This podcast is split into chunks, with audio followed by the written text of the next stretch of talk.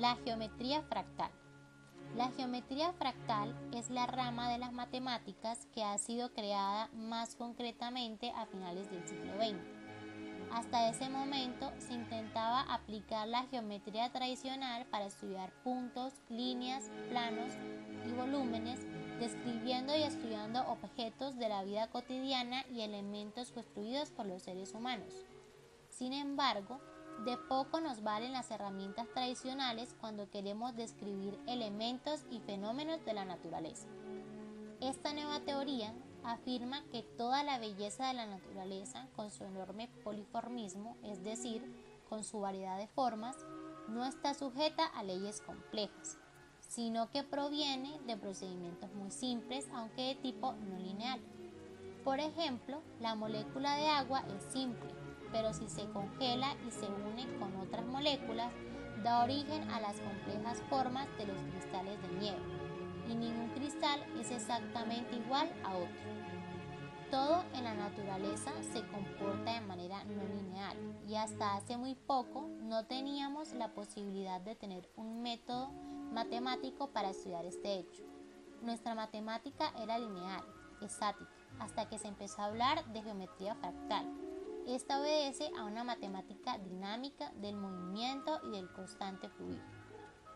Para comprender mejor este concepto, iniciaremos hablando de la teoría del caos que comenzó con los experimentos de Edward Lorenz en la década de los 60 sobre las variaciones climáticas de la Tierra.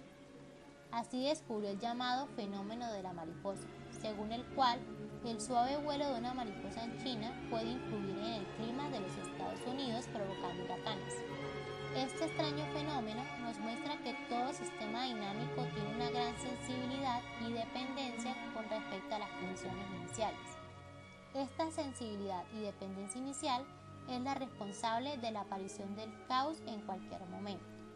Sin embargo, existe también un superorden dentro del caos y el aparente caos obedece a causas y leyes de un nivel superior, dinámico y no lineal.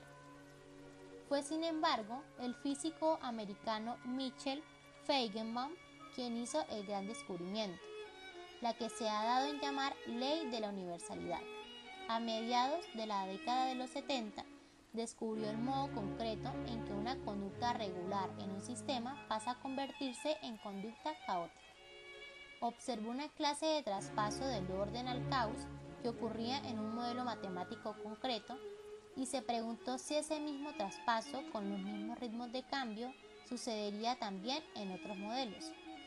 Así vio que diferentes ecuaciones matemáticas de las cuales nadie esperaría que salieran los mismos números al final terminaban saliendo.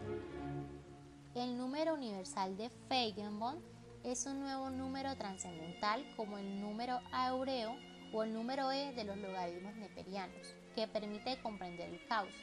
Su valor es 4,6692016090 con infinitos decimales más.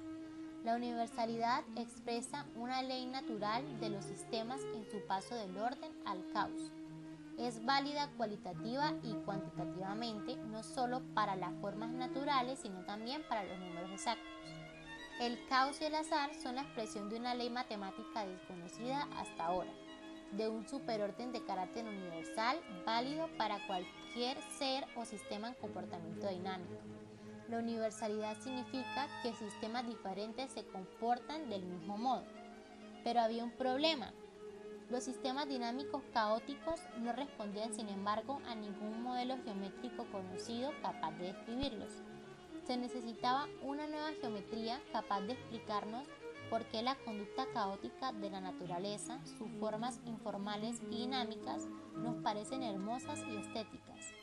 Explicarnos la estética natural con sus leyes y causas de los esquemas caóticos de las nubes, de las montañas, de los relámpagos, de los ríos, de las ramificaciones arborestes que no parecían obedecer a ningún orden establecido, a ningún modelo geométrico lógico y no casual. La geometría fractal, desarrollada por el matemático Benoit Mandelbrot en los años 70, vino a cubrir ese hueco. El contenido de esta nueva geometría es los llamados objetos fractales, cuya característica principal es la autosemejanza, es decir, que cada una de sus partes en diferentes escalas de magnitud es semejante al conjunto total. El objeto se repite, se reproduce a sí mismo en sus partes en cualquier escala en que sea considerado. Pero ¿quién era Benoit Mandelbrot? Pues bien, Benoit Mandelbrot es considerado el padre de la geometría fractal, ya que acuñó el término geométrico fractal y fue pionero en ese campo de las matemáticas. Falleció el 14 de octubre del 2010, pero nos ha dejado su legado en múltiples ámbitos, desde el arte hasta la medicina. Benoit Mandelbrot nació en Polonia el 20 de abril de 1924, en el seno de una familia judía. Su padre se ganaba la vida comprando y vendiendo ropa, mientras que su madre era médica. La familia Mandelbrot emigró a Francia en 1936 y su tío Scholen Mandelbrot que era profesor de matemáticas en el Collège de France, asumió la responsabilidad de la educación del joven Benoit. Mandelbrot asistió al Liceo Rollin en París hasta el comienzo de la Segunda Guerra Mundial, cuando su familia se trasladó a Tours en la Francia central y vivió en la clandestinidad. En esta época se mantuvo lejos de la escuela y la universidad, lo que le obligó a ser autodidacta. Aunque entonces supuso un desafío, Mandelbrot atribuyó gran parte de su posterior éxito a esta educación no convencional. En 1944 ingresó en la Escuela Politécnica donde estudió bajo la dirección de Paul Levy, otro personaje que influyó fuertemente en Mandelbrot. Finalmente visitó el Instituto de Tecnología de California y después de un doctorado otorgado por la Universidad de París, se dirigió al Instituto de Estudios Avanzados en Princeton, donde fue patrocinado por John von Neumann. Mandelbrot regresó a Francia en 1955 y trabajó en el Centro Nacional de Investigación Científica. En 1958 se marchó a los Estados Unidos permanentemente y empezó su larga y más fructífera colaboración con la International Business Machine Corporation, es decir, la Corporación Internacional de Máquinas de Negocios o simplemente la IBM en sus laboratorios de Nueva York, la cual es una reconocida empresa multinacional estadounidense de tecnología y consultoría. Esta ofreció a Mandelbrot un ambiente que le permitió explorar una amplia variedad de ideas diferentes, una oportunidad que ningún puesto le podría haber dado según sus propias palabras. A lo largo de su vida fue también profesor de ingeniería en la Universidad de Yale, profesor de matemáticas en París, profesor de economía en Harvard y profesor de fisiología en el Colegio Albert Einstein en medicina. Pero ¿por qué abarcó tanta variedad de disciplinas? Porque había descubierto la geometría fractal. El término fractal, de latín fractus, irregular o fragmentado, es una palabra que cuñó el propio Mandelbrot para describir la repetición infinita de patrones geométricos a diferentes escalas, que muestran versiones cada vez más pequeñas de sí mismos. Las partes pequeñas de un fractal, explicaba Mandelbrot, son semejantes al todo, al conjunto completo. Lo más interesante es que el matemático demostró que la mayoría de las formas de la naturaleza son fractales, él dedicó toda la vida a buscar una base matemática simple para las formas irregulares del mundo real. Le parecía perverso que los matemáticos hubieran pasado ciclos contemplando formas idealizadas como líneas rectas o círculos perfectos. Las nubes son esferas, las montañas no son conos, las costas no son círculos y la corteza de los árboles no es lisa ni los rayos viajan en línea recta escribió Mandelbrot en su libro Geometría Fractal de la Naturaleza, publicado en 1982. El caos y la irregularidad del mundo, a lo que llamaba aspereza, es algo para celebrar. Para él habría sido una pena que las nubes fueran realmente esferas y las montañas conos. Sin embargo, no tenía una forma adecuada o sistemática de describir las formas ásperas e imperfectas que dominan el mundo real así que se preguntó si habría algo único que definiera todas las formas variadas de la naturaleza. ¿Compartían alguna característica matemática común las esponjosas superficies de las nubes, las ramas de los árboles y los ríos, los bordes de las costas? Pues resulta que sí.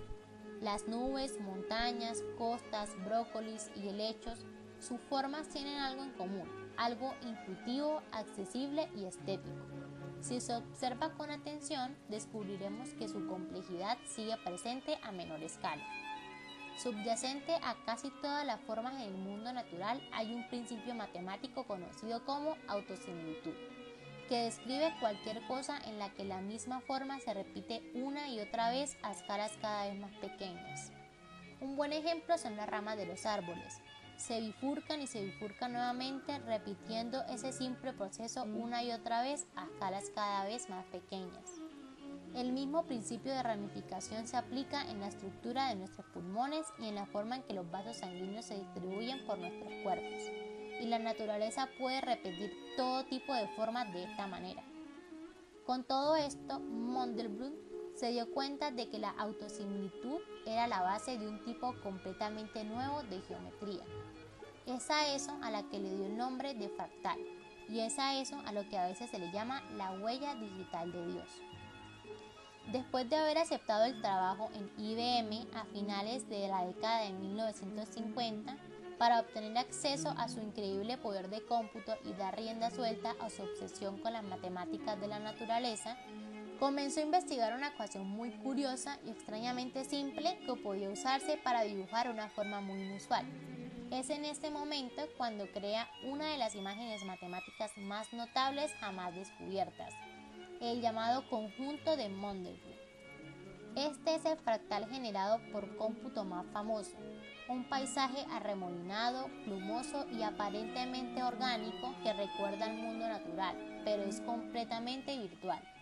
Es infinitamente complejo, pero está construido a partir de una ecuación extremadamente simple que se repite sin cesar.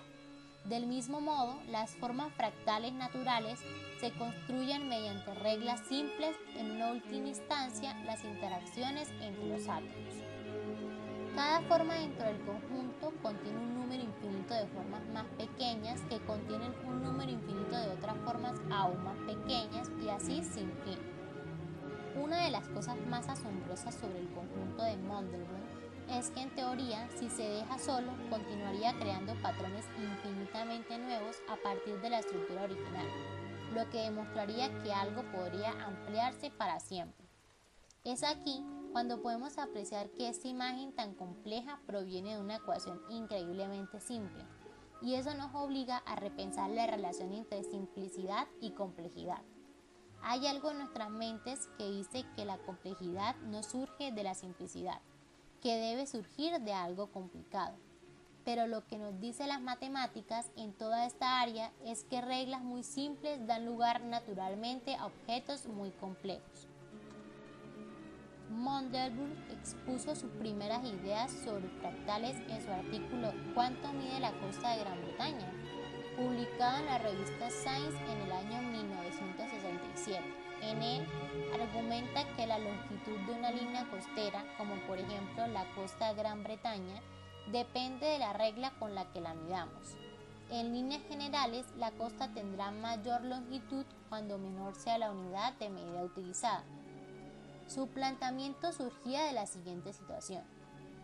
Imaginemos que tratamos de medir la costa de Inglaterra con una regla enorme que mide 2.000 kilómetros. En este caso, la longitud obtenida sería 2.400 kilómetros, una aproximación demasiado tosca. Si usáramos una regla de 50 kilómetros, por ejemplo, el resultado de la medición será de 3.400 kilómetros. Lógicamente, ahora seremos capaces de medir recovecos que antes debíamos obviar.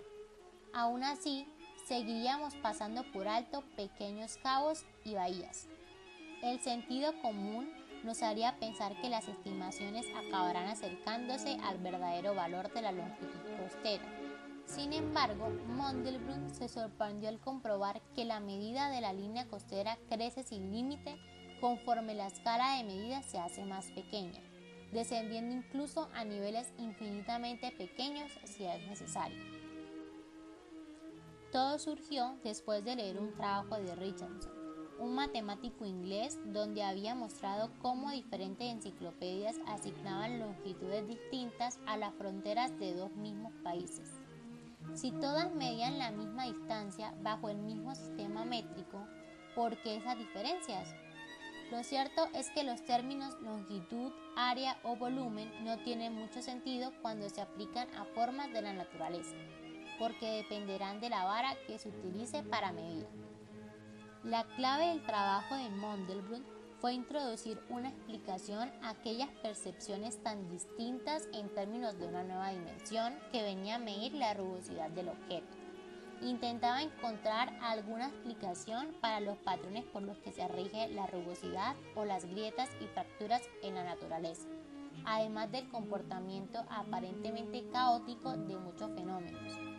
Por lo tanto, al abanico de dimensiones ya conocidas, es decir, 0 a la que se le conoce como un punto, 1 una recta en la que podemos calcular longitudes, 2 un plano en la que se pueden calcular áreas, y 3 una superficie en donde se puede calcular volúmenes, Mandelbrot añadió todas las dimensiones intermedias tales como 0,57, 1,14 o 2,32, etc. La pregunta ahora era si con las dimensiones ya conocidas se obtenían puntos, rectas, planos o superficies, ¿a qué daban lugar las dimensiones intermedias? y la respuesta era aquellos extraños pero bellos y cotidianos objetos. Existen objetos fractales que no tienen autosimilitud. Por ello, en la definición de fractal hay que hacer uso del concepto de dimensión. Poniendo un ejemplo, una línea recta tiene dimensión 1 y un plano tiene dimensión 2, pero en la imagen de la curva de Kuch podemos ver que la figura está entre una línea y una área. Diremos entonces que los fractales se comportan de manera diferente.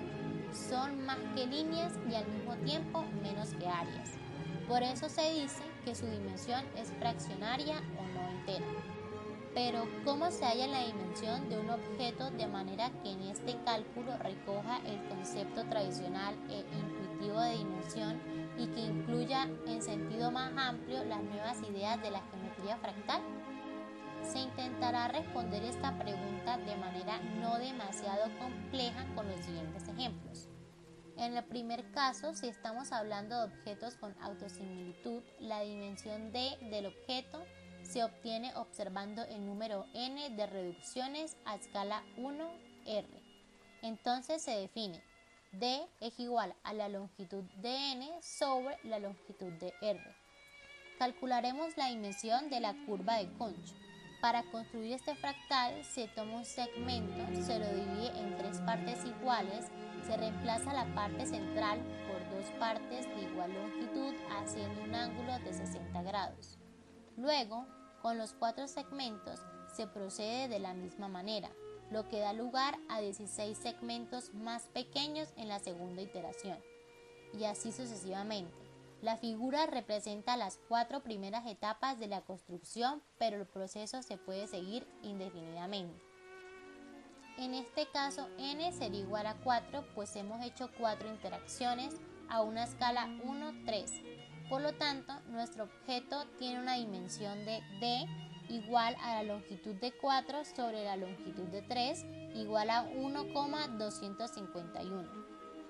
En el segundo caso, cuando estamos ante objetos fractales que no sean tan regulares, se utiliza la llamada dimensión de Hausdorff, la cual puede calcularse siguiendo el método de las cajas. Colocamos el objeto del cual se requiere conocer su dimensión fractal en una cuadrícula, cuyas subdivisiones tengan longitud 1 sobre S, donde S puede tomar valores a partir de 1. Luego, Contamos el número de cuadrículas que contienen algún punto de nuestro objeto y llamamos a este número n de S. Ahora representaremos en unos ejes cartesianos el punto logaritmo de S, logaritmo de n de S. Este proceso lo repetiremos varias veces cambiando el valor de S de manera que vamos obteniendo una nube de puntos. Buscamos la recta que más se aproxime a la nube de puntos y la pendiente de esta recta es la dimensión buscada. Finalmente, algo que hay que tener en cuenta es que al saber que se producirá un cierto tipo de patrón, no quiere decir que podamos predecir las formas exactas, pues algunas variaciones naturales causadas por las diferentes estaciones, el viento o algún accidente ocasional hace que sean únicos. Eso quiere decir que las matemáticas fractales no pueden usarse para predecir los grandes eventos en los sistemas caóticos, pero sí pueden decirnos que tales eventos sucederán. Actualmente, los fractales son objetos muy reconocidos y aunque es claro que comparten numerosas propiedades, no existe una definición unívoca. Existen de hecho una gran variedad de tipos. Por una parte, algunos fractales son exactos o puros, puesto que se generan matemáticamente a partir de una longitud inicial, una regla e infinitas y sucesivas interacciones. Por ejemplo, el polvo de Cantor, el copo de nieve de Coach o el triángulo de Skirpenship. Por otra parte, y tal como ya hemos mencionado, la geometría fractal está muy presente en la naturaleza. Montañas, ríos, árboles, nubes, plantas, y en ella observamos fractales que no son exactos, pero que exhiben en cierta manera propiedades de autosimilaridad e invarianza de escala. Además, los fractales han sido utilizados en varios campos para explicar fenómenos atmosféricos, para analizar las redes vasculares y las redes neuronales del cuerpo humano, para calcular la longitud de las costas, para explicar el crecimiento de los cerebros de los mamíferos, para estudiar los sismos, incluso en telecomunicaciones se han diseñado antenas fractales. La matemática fractal, junto con el campo relacionado de la teoría del caos, reveló la belleza oculta del mundo inspiró a científicos en muchas disciplinas, incluyendo cosmología, medicina, ingeniería y genética, y también artistas y músicos. Nos demostró que el universo es fractal e inherentemente impredecible.